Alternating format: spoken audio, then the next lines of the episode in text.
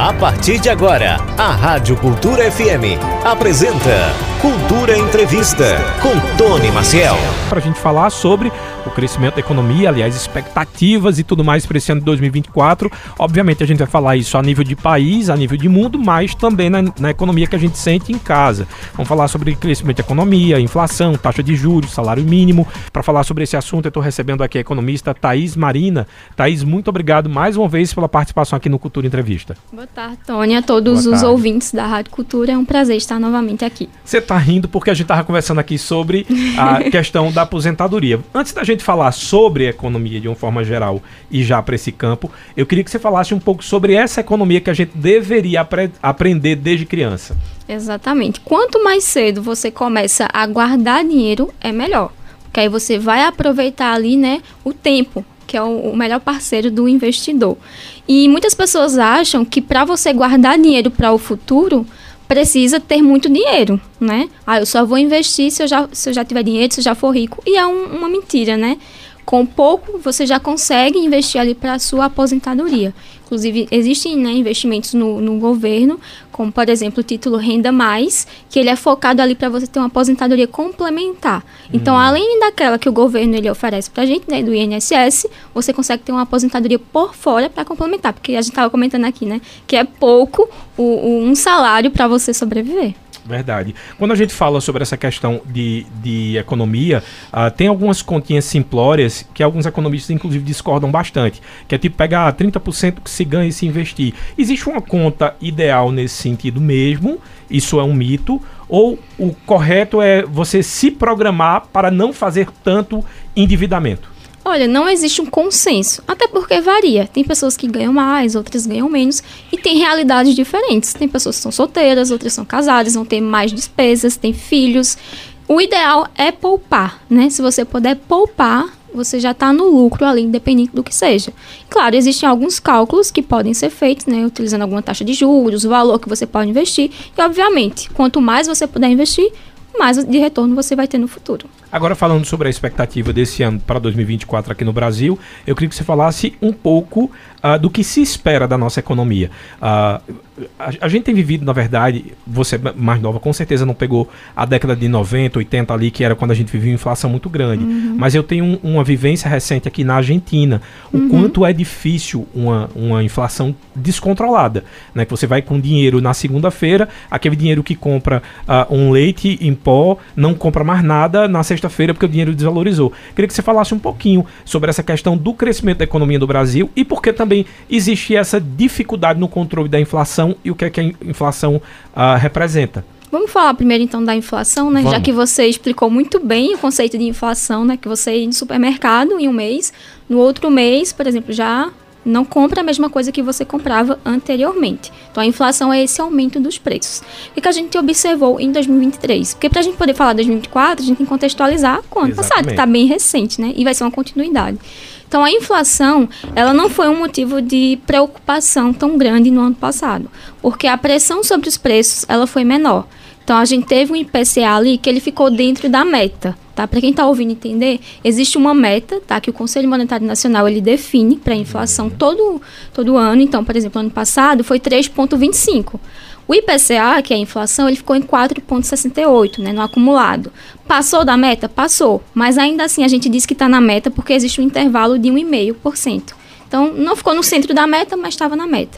Então, a inflação ali, a pressão estava menor sobre os preços. Uhum. E isso é positivo, né? Só que o que, que acontece? O que a gente costuma ouvir as pessoas falando. Ah, Thaís, eu escuto que a inflação está caindo, eu assisto o jornal, vejo que o IPCA está tá caindo. Mas por que quando eu vou comprar alguma coisa, continua tudo caro? Exatamente. Não sei se você percebe isso também, né? Quem está nos ouvindo. E aí é importante a gente explicar. A inflação, em queda não significa preço em queda. Tá? Então, a inflação em queda significa que os preços estão subindo, só que num ritmo desacelerado. Então, um ritmo menor. O que, que, é o contrário da inflação? É a deflação. Sim. Então, quando vocês ouvirem deflação, aí sim, é os preços em queda. Muito boa explicação. Mas a inflação em queda não é preço em queda. Significa que o ritmo de crescimento dos preços está menor. E a gente observou isso no ano passado. E por que que também a gente vê que tudo continua caro? Porque infelizmente o nosso poder de compra ele é pequeno. né? Se pegar um salário mínimo, por exemplo, é, comparar com um salário com a cesta básica de Caruaru, nós temos ali um percentual de 42% da cesta básica do salário mínimo. Então imagina você ter 42% do que você ganha só para itens básicos. Já comprometido, né? Então, então, tipo, esse dinheiro seu já comprometido. Levando em consideração ainda que muita gente paga aluguel, todo mundo precisa de água e luz. Resumindo, sobra muito pouco. Exatamente. Então, para quem é mais pobre, né, tem salários mais baixos, a inflação ela acaba sendo sentida mais. Por isso que mesmo com a inflação em queda, a gente continua vendo esses preços é, altos. Porém, é, a inflação em baixa, ela é positiva para quê? Para que o Banco Central ele possa reduzir os juros. Então, a inflação caindo, ela dá espaço para que o Banco Central, né, o Copom, ele possa reduzir esses juros. E a gente já tem observado que os juros estão em queda, a gente pode até falar depois melhor sobre isso, Sim. mas ele vem reduzindo os juros e isso é positivo para as famílias, né, porque aumenta ali a questão do, do consumo, o acesso ao crédito, então é importante. E aí, para 2024, a inflação, se tudo se alinhar, né, e quando eu falo se alinhar ali as contas do governo, não vai ser dor de cabeça, porque realmente está mais controlado. Em outras palavras, você falou sobre taxa de juros e é importante a gente levar em consideração para o público de casa que está ouvindo o que isso influencia de real na vida da pessoa que está ah, a taxa de juros está pensando que é só para quem tem investimento. Queria que você explicasse o que significa ou a taxa de juros elevada, elevada ou a, a queda dela. É, a gente costuma ouvir taxa Selic, né? Que é a Isso. taxa básica de juros da economia. Uhum. No ano passado ficou muito em alta. Eu acredito que quem está ouvindo vai lembrar que teve aquela briga lá do governo com o presidente do Banco Central, porque um queria baixar, o outro falava que não era o momento. E aí o que, que o governo falava, né? O principal argumento era que a taxa de juros elevada é, dificultava o acesso ao crédito das famílias e das empresas. E por quê? Aí eu vou explicar, né? Como é que a taxa de juros afeta a nossa vida aqui, né, enquanto cidadão?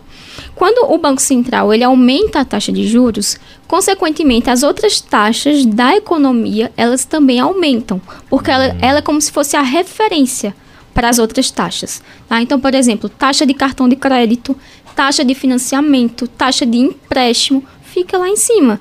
E aí, obviamente, a gente não vai, né, tá fazendo empréstimo, financiamento, até a taxa do nosso cartão de crédito, né, aquele rotativo, que vai ter uma mudança também esse ano. É, enfim, todas as taxas ficam elevadas. E isso aí é, contribui para que a economia ela se retraia. Então fica mais difícil comprar, fica mais difícil ter é, acesso ao crédito, enfim, ter, ter dinheiro de fato. Então, a taxa de juros elevada contrai ali a economia. E agora a gente está no efeito reverso, né? A taxa de juros está caindo, né? Mas, obviamente, isso não é algo do dia para a noite. Assim, a taxa de juros caiu, no outro dia eu vou no banco, vai ter um empréstimo lá com uma taxa ótima para mim. Não leva um tempo, né, até realmente baixar. Além do mais, a expectativa. Ou melhor, de quanto tempo? Digamos que tem alguém em casa que está precisando tirar um empréstimo ou financiar uma casa própria. Como você disse, ele vai baixando gradativamente, vai sentindo a economia, inclusive. Ah, em quanto tempo, mais ou menos? Digamos que tem esse anúncio agora e uma previsão, e é bom a gente dizer que a previsão nem sempre é a realidade, mas é uma previsão ah, de que, sei lá, vai haver um, um, uma baixa de taxa de juros daqui a três meses. O correto é esperar? Então, é, por exemplo, baixou a taxa de juros, é de médio a longo prazo, aí seis meses para cima, para a gente realmente ter um impacto real na nossa economia. E aí a projeção para 2024, você bem falou, né? Projeção, não quer dizer que vai acontecer. Inclusive, muitos economistas erraram nas previsões do ano passado. A gente for falar aqui de crescimento. Porque se esperava um crescimento baixo e a gente teve um crescimento acima do esperado. Mas a projeção é de 9% para a taxa de juros em 2024. Então, veja, a gente está em 11,75 agora continua alta, né? Porque está na casa dos dois dígitos. Uhum. Então, mas vai baixar, né? Vai continuar baixando a depender ali de como o governo ele é, leve a sua política fiscal, as contas públicas e tudo mais. A gente falou aqui sobre muitas coisas, eu estou tentando trazer para o dia a dia. Certo. É, eu vi que o governo, principalmente essa, nesse primeiro ano, a, a gestão do governo a, brasileiro, a, falou muito sobre programas de endividamento né, para ajudar as pessoas a saírem do endividamento. Ah, isso tem, obviamente, uma repercussão muito grande no sentido de que, a partir do momento que você tira aquela pessoa que está endividada e não é mais um consumidor porque o nome está sujo, não consegue mais linha de crédito, isso acaba trazendo um, um retorno dessa pessoa endividada para que seja novamente um consumidor. Seria essa a lógica? É, basicamente, assim, na teoria é, né? Porque, por exemplo, acho que que você falou do Desenrola, né? O Foi o programa de renegociação do governo. para aquelas pessoas que tinham dívidas. Mas é, não necessariamente significa que você vai voltar a ter acesso ao crédito quando você renegocia uma dívida. Uhum. Aí depende do banco, depende da instituição financeira. Mas com certeza, né? Se eu tenho ali aquela dor de cabeça de ter uma dívida e eu consigo quitar ela com um desconto, um percentual alto, eu já não vou mais me preocupar com aquela dívida e, e vou poder me organizar melhor para consumir mais e tudo isso tem um impacto na economia. Né, gira a economia. Onde a família brasileira e a gente, enquanto pessoa física, erra uh, no, no ponto de chegar ao endividamento muito alto? Eu costumo acredito, eu acredito, né, e costumo falar que o vilão é o cartão de crédito. E eu falo com base em dados, né? Se a gente pegar, por exemplo, alguns dados sobre endividamento no Brasil, inadimplência, na verdade, o maior percentual, ali, cerca de 92%, é de cartão de crédito. Então, o mau uso do cartão de crédito é o que tem levado muitas famílias a se endividarem. Mas, claro, tem outros fatores. A gente até estava comentando, né? Como é difícil, por exemplo, um salário mínimo para você pagar contas básicas, pagar alimentação, escola dos filhos. Então, o que que acontece? O que que as pessoas estavam fazendo? Falando especificamente aqui de Pernambuco. Muitas famílias, elas estavam se endividando para comprar coisas básicas. Então, veja, para poder sobreviver, você estava se endividando. Às vezes não era nem com coisas supérfluas, né? Às Entendi. vezes é, lazer, enfim. São coisas que não tem como você excluir da, da, da vida. É, às vezes é um, um supermercado, uma gasolina, que você passa no cartão acaba se endividando, né?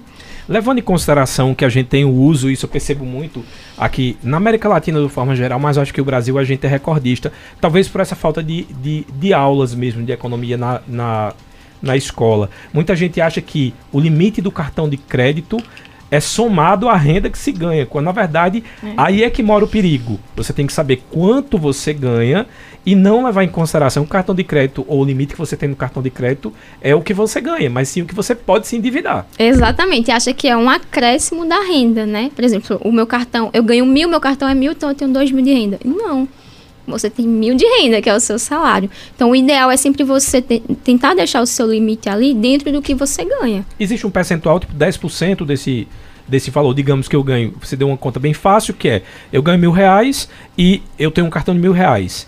Se eu vou utilizar o cartão de forma consciente, 10% só desse valor, 20%. Então, eu vou gastar no cartão todo mês só 200 reais. Olha, não existe. Porque assim, o cartão de crédito é uma boa ferramenta, né? Às vezes você quer comprar uma coisa que é muito cara, você não tem condições, uhum. mas você vai parcela, que fica dentro da sua renda mensal. Então, o que, que, é o ideal? Fazer dívidas que estejam dentro do que você pode pagar. Até parece óbvio a gente falando, né? Uhum. Mas é porque as pessoas realmente não fazem.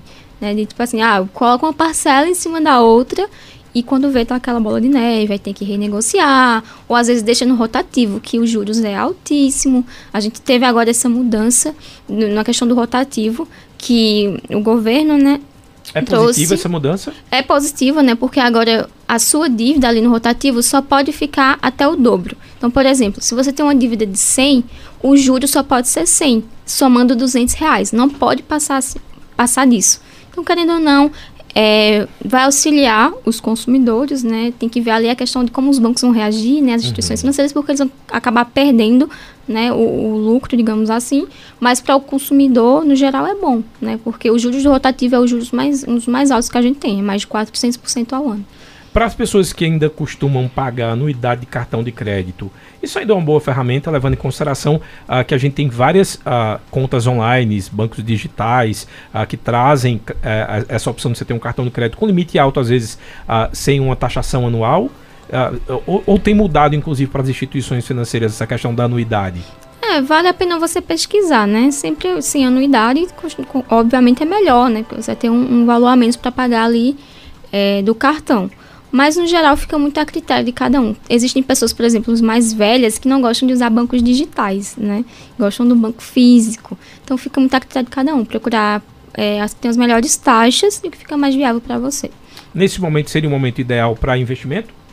Quando a gente está tendo essa sinalização uh, de uma baixa de juros, sempre é um momento ideal para investimentos, né? Claro, a gente tem alguns momentos que alguns investimentos acabam sendo beneficiados. Por exemplo, com a taxa de juros alta, muitas pessoas se beneficiaram da, os investimentos que a gente chama de renda fixa, que são aqueles investimentos mais seguros, como por exemplo, quando você investe em títulos de governo, você empresta para o governo. Hum. Então, por exemplo, com a taxa Selic, como a gente estava, né, a gente passou um ano ali em 13,75, muitas pessoas conseguiram tirar mais de 1% ao mês de rentabilidade com esse tipo de investimento, né? Com essa taxa de juros. Agora a taxa Selic está caindo. Quer dizer que não presta mais, né? Não vale a pena mais investir? Não continua valendo a pena porque a taxa Selic ainda está alta. O que você não vai conseguir mais na renda fixa é ter esse 1% ao mês. Mas ali perto disso, né, você consegue tendo algumas estratégias de investimentos. O que é que muda agora? Porque a gente está falando, né, começando 2024, com a palavra gostosa para o trabalhador chamada aumento. Então temos aí o aumento do salário mínimo, mas a gostosa depende também, né? Porque pode ser o aumento da. Quando é o aumento do, do produto, não, aí é triste pra gente. Mas aumento de salário mínimo.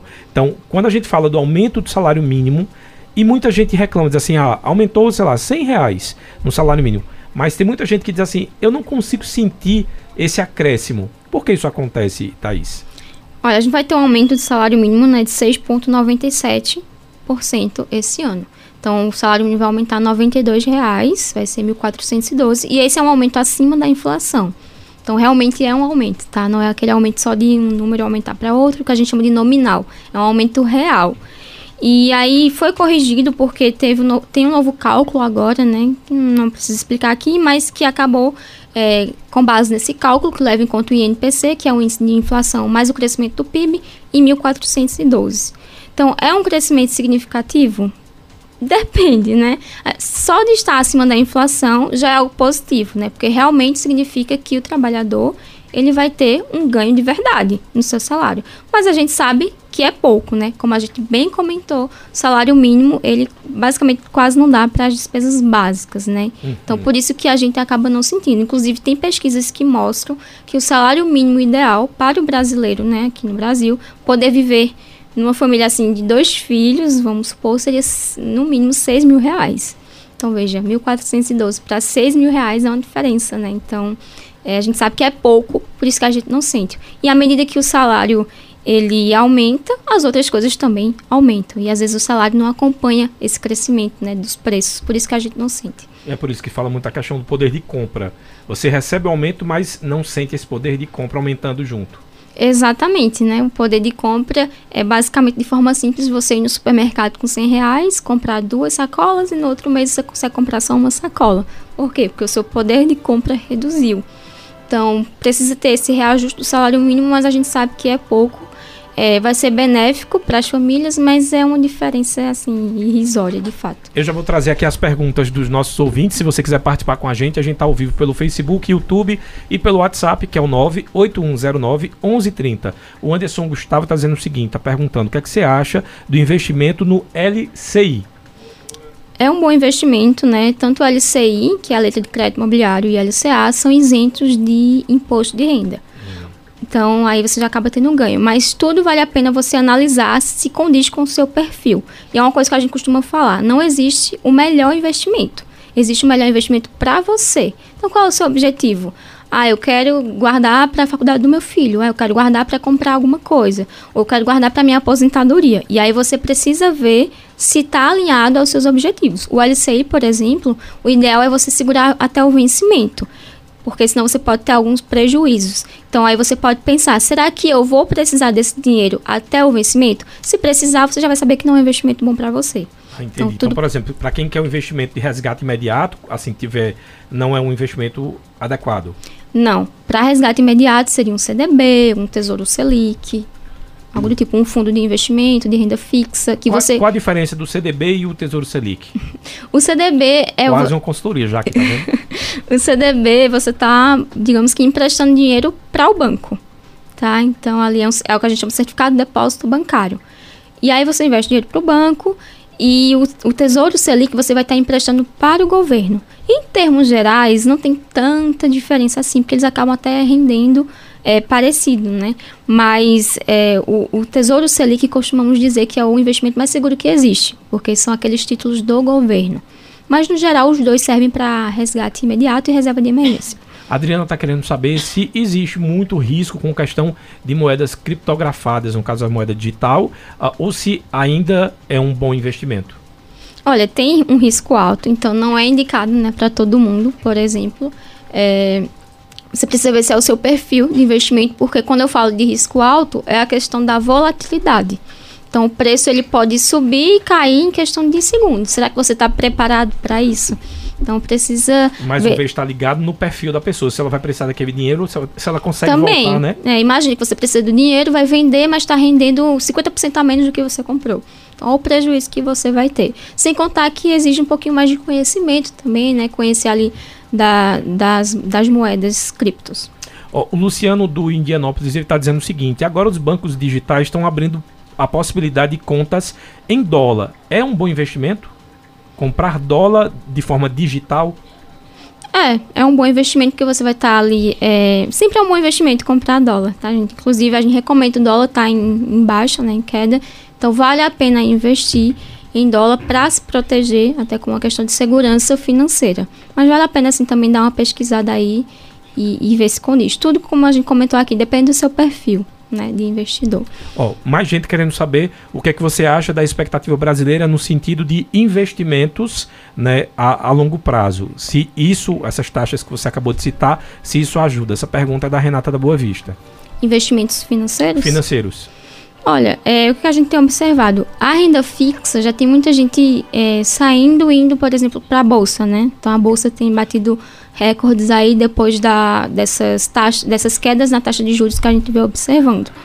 Mas é, o cenário, no geral, a gente até acabou pulando aqui a questão de falar do crescimento econômico, a gente falou da inflação, a gente pode voltar depois, uhum. que a expectativa é que, por exemplo, o país ele não cresça tanto é, esse ano de 2024, tá? Vai ter um crescimento menor do que teve em 2023 porque aí vai, vai também depender de muitas questões fiscais e monetárias. Nos investimentos é a mesma coisa, né? Muitas questões externas acabam influenciando os investimentos. Então, às vezes é um, uma fala política, é, é um, uma questão macroeconômica. Você pode ver, às vezes o presidente fala uma coisa, no outro dia a bolsa despenca, uhum. né? Então, veja, bolsa de valores é expectativas. Então, não tem como eu falar que vai acontecer tal coisa. Depende muito, é algo muito variável mas é, sempre vale a pena você investir e ter um dinheiro guardado para a sua segurança. Então vamos falar agora sobre o crescimento da economia para esse ano 2024. Pronto, é, a gente não sei se a gente falou aqui ou foi no off, a gente estava falando que os economistas costumam errar, né? Foi no off, foi. Eu dizendo que nem tudo, nem toda previsão seria um, um, exato, mas que normalmente toda previsão que é feita também acaba errando. Exato. E aí a gente precisa ter humildade de, de aceitar que a gente erra também. E uhum. foi o que aconteceu no ano passado. No início do ano, a expectativa era péssima. Acreditava-se que a gente não ia crescer quase nada, enfim. E em alguns pontos, não estou falando que tudo foi positivo, né? Inclusive, alguns pontos não foram bons, mas em alguns é, a gente teve surpresas, como por exemplo o PIB, né, que mede ali o crescimento da economia. Se a gente pegar, por exemplo, o primeiro semestre de 2003, cresceu acima do esperado. O primeiro trimestre foi muito puxado pelo agronegócio. Né? Mas aí nos outros trimestres, como por exemplo o terceiro trimestre, a gente teve um crescimento acima do esperado também, porque esperava-se uma redução de 0,3 e a gente teve um crescimento de 0,1, puxado ali pelo setor de serviços. E o setor de serviços é muito importante porque ele representa mais de 60% do PIB. Comércio, né? Varejo. Uhum. E o que é que influenciou isso? Os programas de transferência do governo, que a gente teve, né, de benefícios de transferência, e também o mercado de trabalho, que estava mais aquecido. Entre outros, entre outros fatores, né? Tudo isso aumenta a renda das pessoas, aumenta o consumo. Mas o que é que se espera agora, o panorama geral? É que esse forte crescimento, ele está chegando ao fim. Então, a economia ela vai continuar crescendo, só que com um ritmo mais lento. Né? Inclusive, é, acredita-se que vai perder força e a gente vai crescer ali em torno de 1,5% esse ano de 2024. Enquanto que em 2003 tem um crescimento ali em torno de 3%. E aí, é, o, o agronegócio, né, que foi o carro-chefe em 2023, não vai mais agora ser o protagonista, porque vai continuar crescendo, só que com menos força. Então não tem como o Brasil esperar né, é, que o, o agronegócio seja mais o protagonista. E é importante a gente falar aqui também que, por exemplo, os investimentos, que é uma parte que compõe ali o PIB, Né? E quando eu falo investimentos, eu estou falando assim de, de expansão de, de máquina, é, investimento em tecnologia das empresas para aumentar a produção. Esses investimentos eles já estão em queda há alguns trimestres.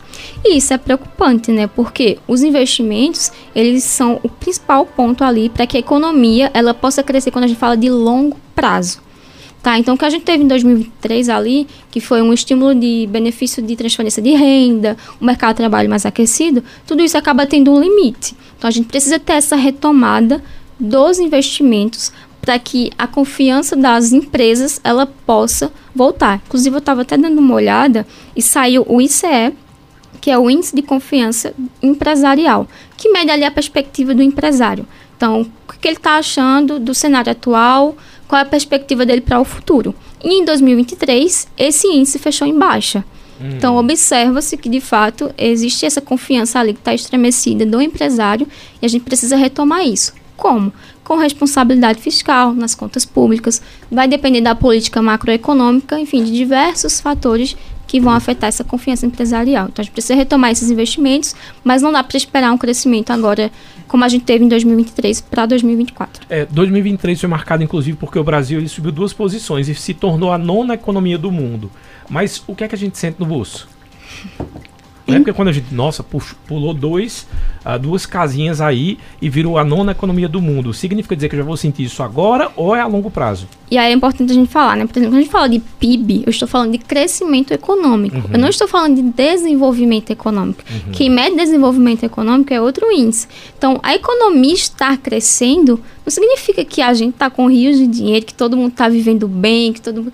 Não, significa que a gente está produzindo muito. Entendi. Isso acontece também porque o Brasil é um país gigante, né? Enfim, por, por diversos fatores. Então, o crescimento econômico não necessariamente está atrelado a desenvolvimento econômico. Por isso que a gente não não sente de fato. Agora, é claro, um crescimento econômico é ótimo, porque se está produzindo, significa que estou é, contratando. Se eu estou contratando mais pessoas empregadas, mais pessoas com renda, as pessoas consomem mais.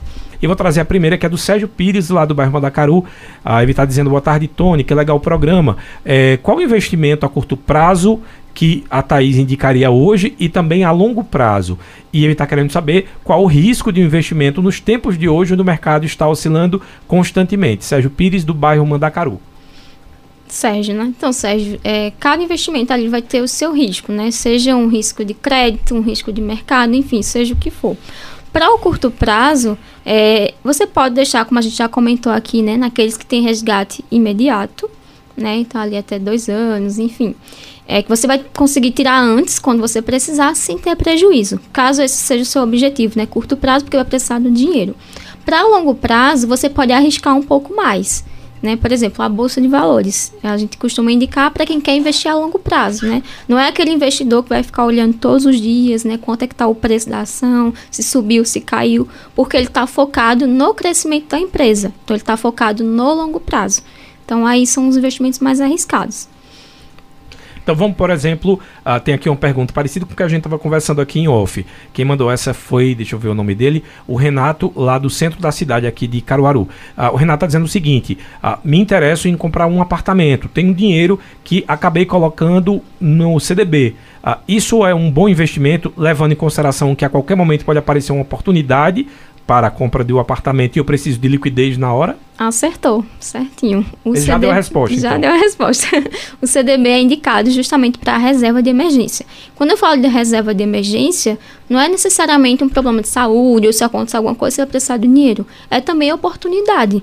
Então, ah, eu quero comprar um carro, uma casa, mas ainda não acho que é o momento. Então, você deixa lá no CDB, você deixa ali no Tesouro Selic, que vai estar tá rendendo né? E como a taxa de juros ainda está alta, você vai conseguir ter, além da segurança e a liquidez imediata, você vai conseguir ter um retorno maior. Então, são os investimentos mais adequados para esse tipo de objetivo. Outra pergunta, quem mandou essa foi a Edna, do, também do centro da cidade. Ela está querendo saber, para quem tem dívida alta, qual a melhor forma de planejar sair da corda no pescoço? Então, é, a melhor forma é você tentar renegociar, digamos que seja com o banco, né? Renegociar suas dívidas para evitar que os juros eles aumentem, né? Porque com o passar do tempo, a tendência é que os juros, né, vai rolando ali da sua dívida quando você vê está a gente chama entre aspas de impagável, né? Então, Porque digamos que ela tenha quatro dívidas, então a, a conta uh, mais correta seria ela ver a que cobra mais juros? Exatamente. E finalizando pagando de acordo com a taxa de juros. Isso, exatamente. E ver qual tem o maior juros para que você possa evitar essa rolagem, né, dos juros aí. E, e também tentar se organizar, fazer uma planilha, usar um papel a gente acha que é besteira às vezes, mas ter esse controle financeiro também do que a gente gasta, às vezes pequenas coisas que acabam influenciando ali quando você vê no fim do mês, é, sua renda está comprometida com coisas que você poderia ter evitado, né? Uhum. E aí se organizar para também não fazer novas dívidas, né? Porque fazer uma dívida para pagar a outra depende muito, né? Às vezes você fazer uma dívida com uma taxa de juros mais baixa para pagar outra dívida até compensa, mas tudo aí precisa de conhecimento, precisa analisar é, vários fatores. Oh, tem, tem mais perguntas. Boa tarde, me chamo Rick Daniel. Parabéns a Thaís pela ah, entrevista. Conheço, meu amigo. Conheço, né? Ele está dizendo, só completando a fala dela sobre a percepção sobre o IPCA não refletir nos supermercados. Isso acontece porque o índice é uma média de vários itens. Isso. Enquanto carne caiu 9%, a carne de frango caiu 13,9%. A banana subiu 21%, a manga subiu 39% e o azeite subiu 33%. Na média, entre subidas e descidas de preço, temos o índice de inflação dentro da meta. Exatamente. Até mesmo quando a gente vê a deflação, né? Ah, os preços caíram. Não significa necessariamente que tudo caiu, porque existem grupos, né, ali, subgrupos dentro que compõem o IPCA que podem ter uma queda mais acentuada do que outras, porque realmente é uma média é, de vários setores: alimentação, combustível, saúde. Para vocês, economistas, é bem fácil. Deixa eu tentar colocar isso agora para a realidade da gente. Significa dizer que, por exemplo, itens como ele falou, banana e manga, existem também itens de safra e sobre safra. Esse aumento de preço, porque está na safra, é, é por isso que é maior ou às vezes menor. Isso, né? A inflação de alimentos é muito influenciada por isso, né? Essa uhum. questão de safra, entre safra, às vezes a gente acha que é questão de política, outros fatores não é, né? Mas realmente são questões da, do próprio setor ali, é, alimentício, e também é, oferta e demanda, né? Então, vários fatores que é oferta e procura que acabam impactando. Mas o Rick completou bem e dá para a gente entender porque que a gente não sente tanto o impacto. Porque não necessariamente tudo baixou, uhum. né? Tem subgrupos que podem ter baixado mais do que outros. Hoje, qual o valor eu teria que pagar para ter uma renda de 10 mil reais por mês e onde colocar? Ah, Aí gente... ele está dizendo tem LCI com liquidez de três meses. Aí a gente teria que fazer uma conta, né? Para poder ter uma renda de 10 mil, ver a questão qual seria a taxa de juros mensal, qual seria o tempo que o seu investimento ficaria é, aplicado e também quanto você iria investir inicialmente e também por mês. Aí, tendo essas informações, a gente consegue saber né, onde alocar ali para você ter essa renda de, de 10 mil. Ó, tem mais um aqui. Em relação ao investimento, você aconselharia deixar o dinheiro na poupança, onde a mesma é intocável, no caso do mercado tem mudança monetária, ou você indicaria outro meio de investimento? Não, a gente não costuma recomendar a poupança. Por quê? É, dificilmente a poupança ela vai conseguir vencer a inflação. Então, por exemplo, o seu dinheiro ele vai estar tá rendendo ali, mas é só o que a gente chama de termos nominais porque você não está tendo poder real, de, é, ganho real ali no seu investimento. Então, a poupança, ela não, não, não é considerada um bom investimento. E mesmo que ela renda acima da inflação, existem outros investimentos que são tão seguros e rentáveis quanto a poupança, como o próprio CDB. Então, por que, que eu vou deixar na poupança, que mesmo que eu não esteja perdendo dinheiro, eu estou deixando de ganhar? Então, existem outras opções hoje que são seguras e rentáveis, como tanto quanto a poupança.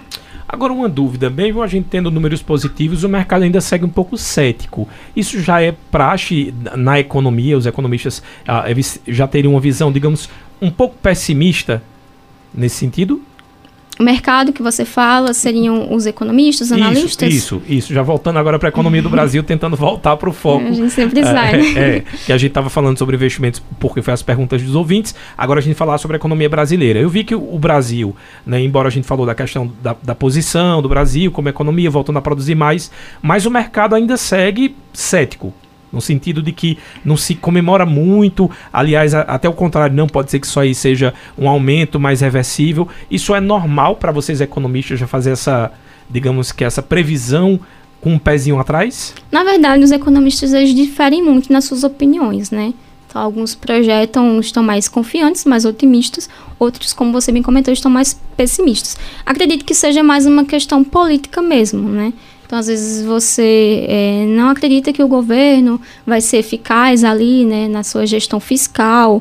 Mas, no geral, é, eu já vou um pouco contra. Eu acredito que o mercado ele está um pouco mais, é, não vou citar otimista, mas mais confiante, né? O governo, não falando necessariamente do governo, né, mas o Ministério da Fazenda, ele tem dado, né, indícios, tem tentado ser mais é, flexível no que diz respeito a essa gestão fiscal. E aí o mercado ele reage melhor, né, do que, por exemplo, as falas do nosso presidente atual, o governo Lula. Por exemplo, o arcabouço fiscal, né, é, que a gente tem, acaba dando uma certa confiança também. A gente teve a questão que o governo falou sobre zerar né, o déficit, déficit zero. A gente sabe que isso é muito improvável de acontecer, que é tipo o que, gasta, o que arrecadar ser igual ao que gasta. A gente sabe que isso na prática não acontece. É igual a eu dizer que vou para academia perder peso. Eu digo, se eu vou é outra coisa. É outra coisa, né? E nem o próprio governo ele acredita nisso. Uhum. Mas o governo está mostrar, pelo menos, né, na teoria que está preocupado com as contas públicas, acaba aumentando ali um pouco a confiança do mercado uhum. e dos investidores. E isso é importante, né? Melhorar essa percepção fiscal é, que os investidores de fora têm, que os empresários têm, que a gente viu que está um pouco abalada com relação ao Brasil. Ó, oh, quem mandou mais perguntas aqui foi o Anderson. Ele está querendo que você explique um pouco mais sobre o que seria o LCI, né? O, a letra de crédito imobiliário, e qual o perfil normalmente uh, de investidor para, essa, para o LCI. O LCI, ele você, também é um investimento né, bancário de instituição, instituição financeira que ele está atrelado a imóveis, tá? Então, por exemplo, quando você investe no LCI, você está contribuindo para uma carteira é, imobiliária, tá? Então, para esse setor ali imobiliário. É, As grandes é como se você estivesse investindo, é, emprestando para grandes construtoras? Seria isso? Não, não? necessariamente. Você está emprestando para que o banco ele possa emprestar para outras pessoas Entendi. uma linha de crédito voltada para o setor imobiliário. Entendi tá? E, e um contraste com o LCI, a gente tem o LCA, que é a mesma coisa, só que para o agronegócio, hum. tá? Então a diferença é isso. E o perfil, ele é um investimento de, de renda fixa, tá? Mas como eu falei, por ter essa questão de ser importante de você segurar até a data de vencimento, você só precisaria ver a questão dos seus objetivos. Será que você realmente consegue deixar o dinheiro lá é, até essa data de vencimento? Você não vai precisar do dinheiro antes. E aí você investe claro, também ver se é rentável, porque não é porque ele é imposto, é, livre de imposto de renda, que ele é um bom investimento ou melhor investimento. Você pode fazer comparações é, com outros investimentos que a gente tem no mercado, que mesmo que tenha ali a, a alíquota de imposto, mas às vezes, mesmo assim, é melhor do que o LCI. Antes de trazer as perguntas por áudio, vou trazer a pergunta do Luan Henrique. Ele está dizendo boa tarde. Uh, Thaís, na sua análise hoje, qual seria um bom valor para o dólar na nossa economia? Hoje estamos abaixo de R$ reais, mas há 13 anos atrás chegamos a R$ 1,55.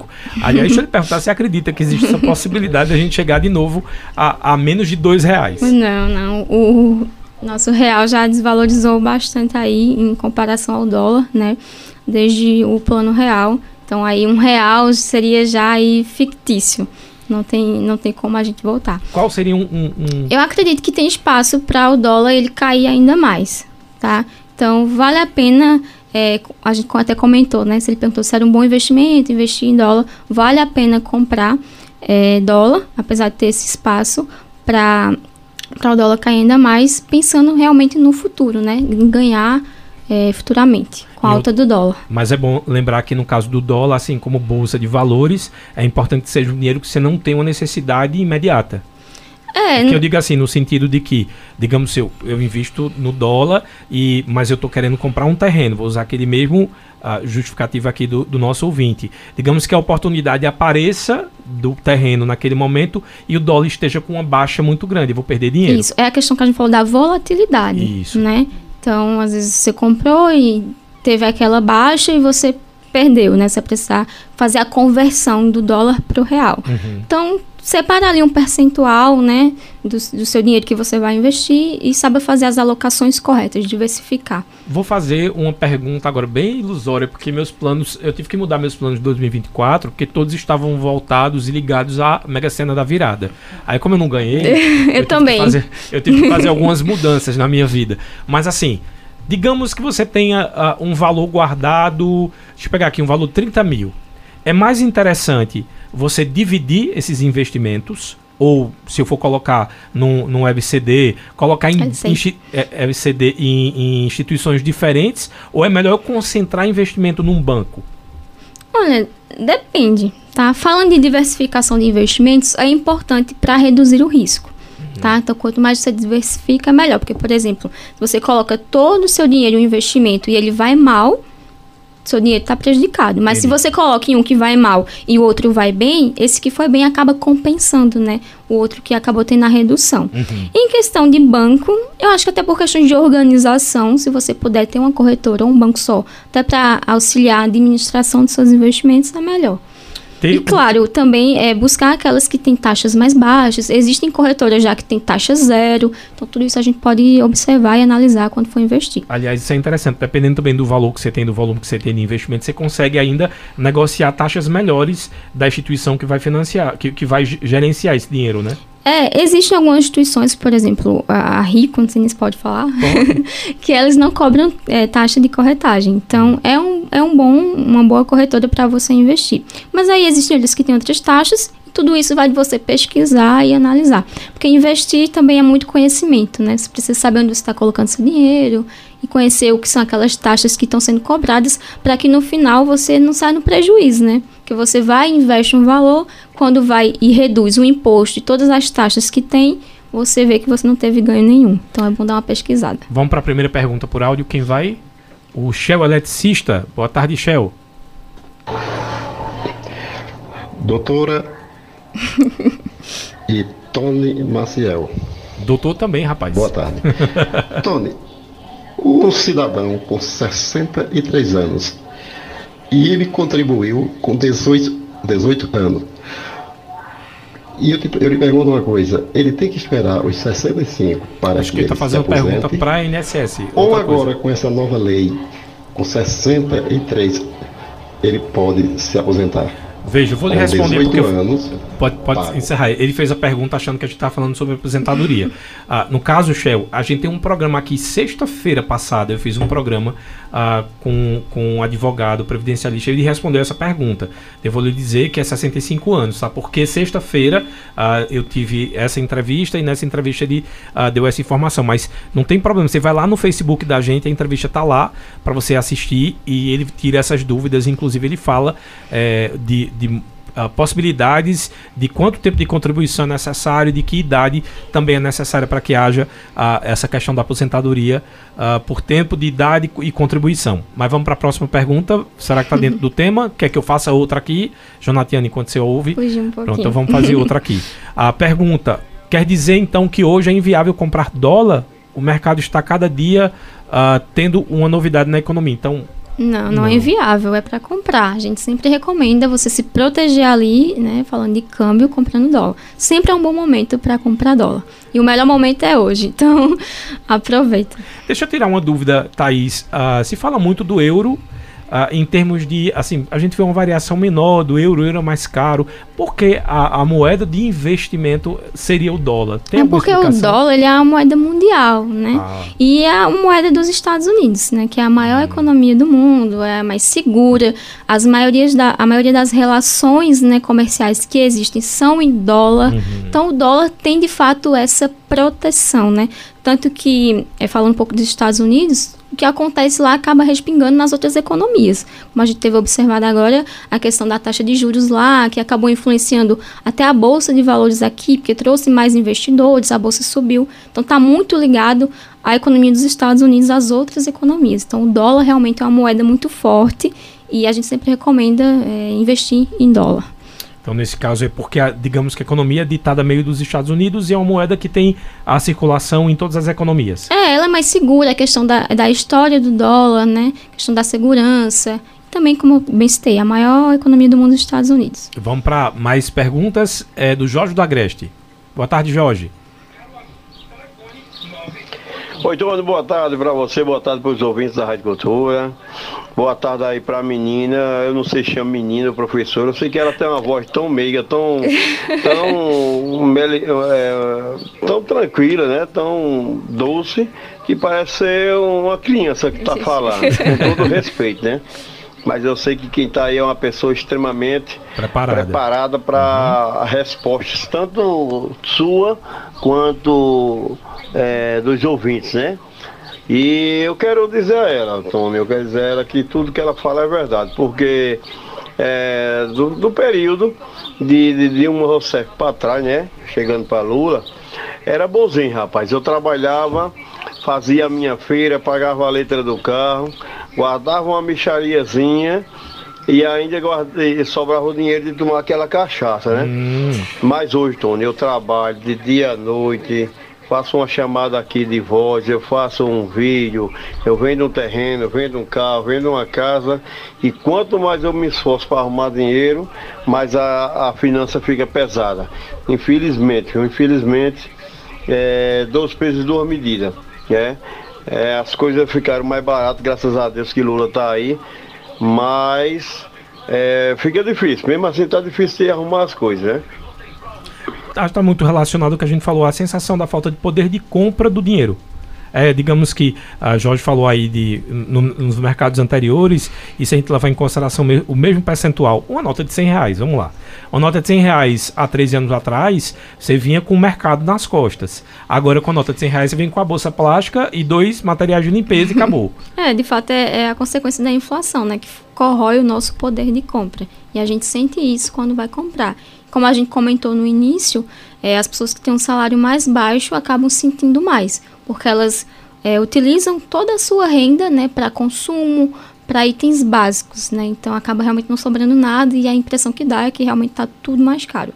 Mas só é, complementando, é, não tem necessariamente a ver com o governo, né? A uhum. ou B que está, até porque a economia ela é muito de longo prazo. Então às vezes uma coisa que você faz hoje, você só vai ter os, os efeitos e os impactos lá na frente, né? Então depende muito de outros fatores, de fato. Mas o que ele falou é verdade, a gente sente que está tudo muito mais caro. Ó, o Jean Gravações, ele está dizendo, Tony, tipo, se eu investir 500 reais em dólares, quanto rende?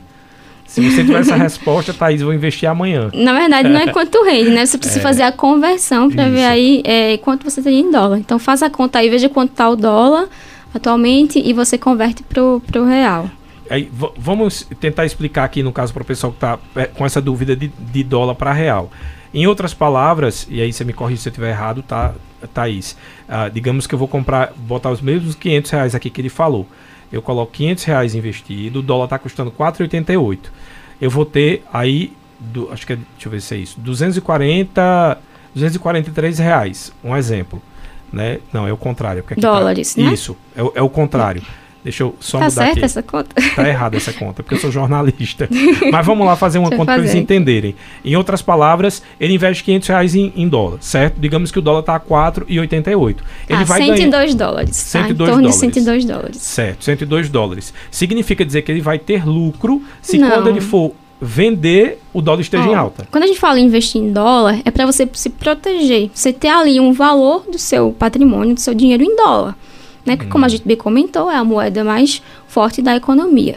Não é que vai ficar rendendo alguma coisa, né, de fato. Mas você vai ter ali um, um percentual da sua carteira em dólar para você se proteger.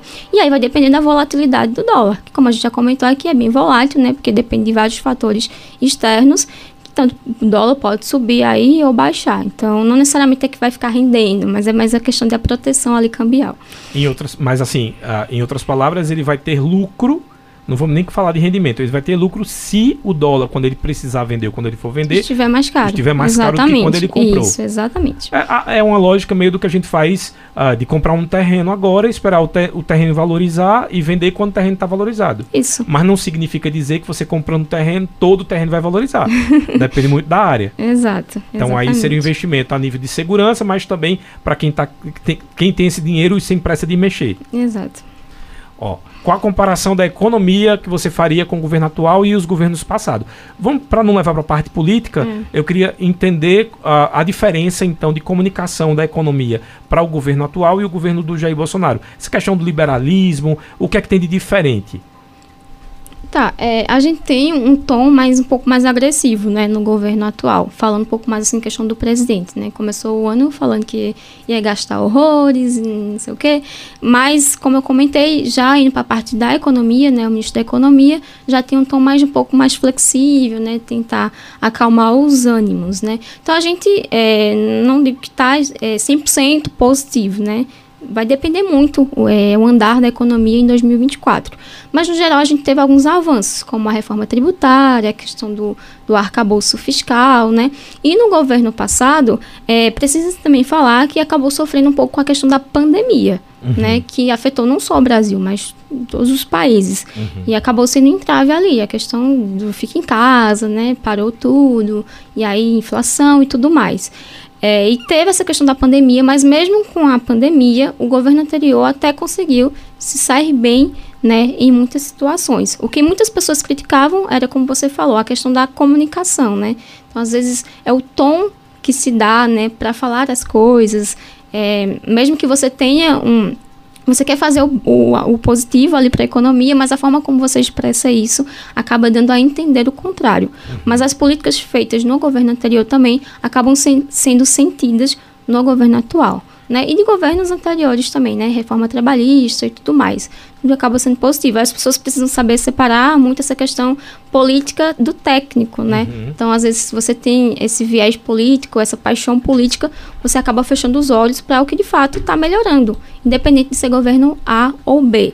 Tá? Então, você pode não concordar com o governo atual, com o governo anterior, mas reconhecer que houve coisas boas e ruins nos, nos dois governos. Né? Aliás, se situa a questão da pandemia, a pandemia ainda é sentida né? Se a gente for analisar direitinho, ah, alguns setores não conseguiram voltar. Né? Eu, eu, digo isso porque, por exemplo, no setor artístico, ah, precisa-se ainda de muitas leis emergenciais, porque foi o primeiro setor que, que, parou e o último a voltar. Então, muita gente vendeu instrumento ainda está trabalhando para voltar de novo para o mercado. Exato. Então, é aquilo que você é. falou: nada que é, que, que é relacionado à economia agora é só para agora, é a, um, a, a longo prazo. Isso. É, a gente começou a sentir mais essa questão da pandemia melhorando em 2022, né? Isso. O setor de serviços, ele aqueceu mais, teve a questão da volta dos empregos e tudo mais. Mas veja aí, em 2020 até, né, hoje a gente ainda sente. Uhum. Então, de fato, vai levar um tempo ainda para tudo se reestruturar, porque acabou afetando bastante.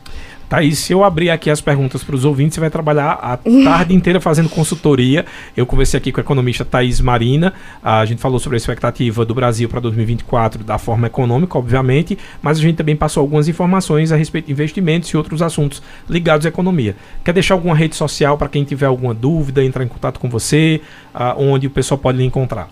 Quem tiver interesse, falando um pouquinho nessa parte de investimentos, né, que a gente trabalha com consultoria de investimentos, pode seguir a Economize, então pode escrever lá no Instagram Economize SA, que você vai ver a nossa página de investimentos, a gente dá algumas dicas por lá também. E se quiser falar com a gente diretamente para ter suporte para investir, pode falar com a gente lá, Economize SA. Muito bom.